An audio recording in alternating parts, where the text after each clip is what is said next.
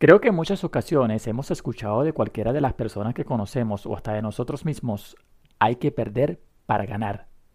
Esto es, todo cambia.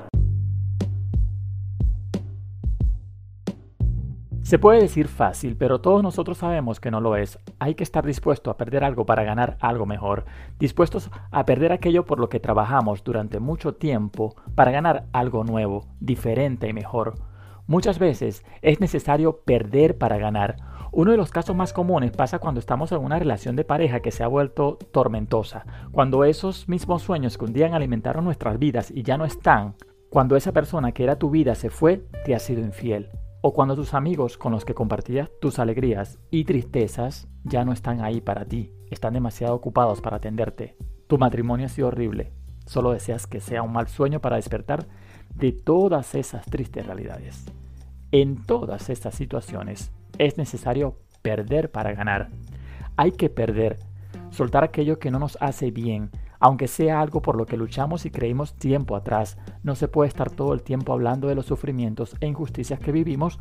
Tenemos que estar dispuestos a soltar, dejar atrás, perder para ganar. Claro, vamos a sufrir, vamos a llorar, pero ¿qué vale más? Quizás necesitaremos un tiempo en silencio haciendo una limpieza interior para poder después salir a la luz, madurar, reflexionar sobre todas esas situaciones y para poder darle a la vida otra oportunidad y tratar de vivir en forma más tranquila. Por miedo a la soledad, acabamos aferrándonos a los recuerdos, a lo que hemos ganado y a lo que llevamos tiempo guardando. Todo en la vida cuesta esfuerzo, por eso cuesta soltar y perder. Pero nada en esta vida nos pertenece ni siquiera nuestra propia vida. Todo es prestado, nada es eterno. Por eso te invito a hacer esta reflexión. Muchas veces debemos perder para levantarnos y ganar de nuevo. Recuerda cómo era tu vida antes de que llegaran todos esos problemas. ¿Dónde quedó esa persona que era antes con muchos sueños de éxito y proyectos realizados? ¿Dónde está esa persona luchadora que alguna vez fue modelo a seguir para otras personas? ¿Qué fue de aquella persona con propósito y visión que una vez fuiste? La finalidad de aprender a perder es que vuelvas a creer en ti, en tu capacidad de amar y lograr cada uno de tus objetivos y sueños. Vuelve a pensar que si quieres lograr algo, podrás hacerlo. No es fácil volver a reír sin parar. No es fácil cuando quieres llorar, solo quieres llorar. No es fácil volver a entregar el corazón cuando te lo han roto varias veces, pero se puede. Si pones de tu parte, podrás.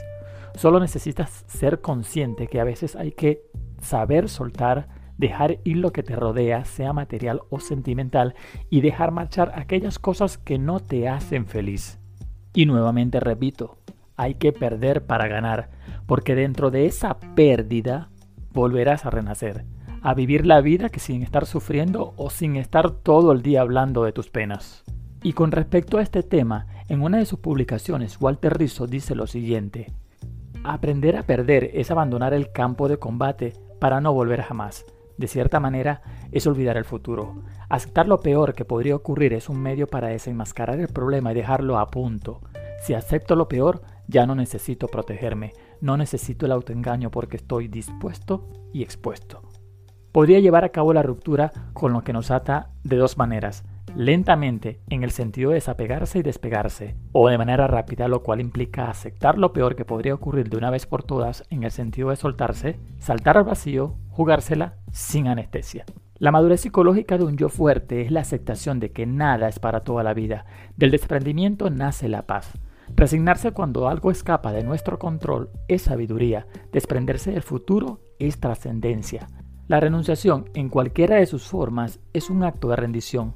Sufrir innecesariamente no es un valor rescatable.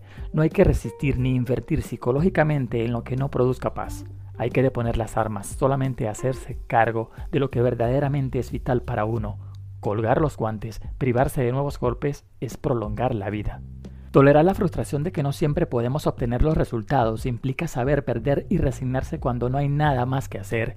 Significa ser capaz de elaborar duelos, procesar pérdidas y aceptar, aunque sea regañadientes, que la vida no gira a nuestro alrededor.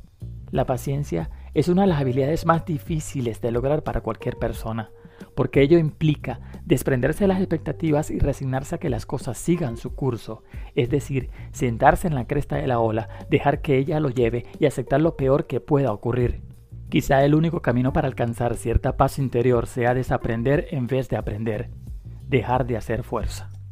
Esto fue Todo Cambia.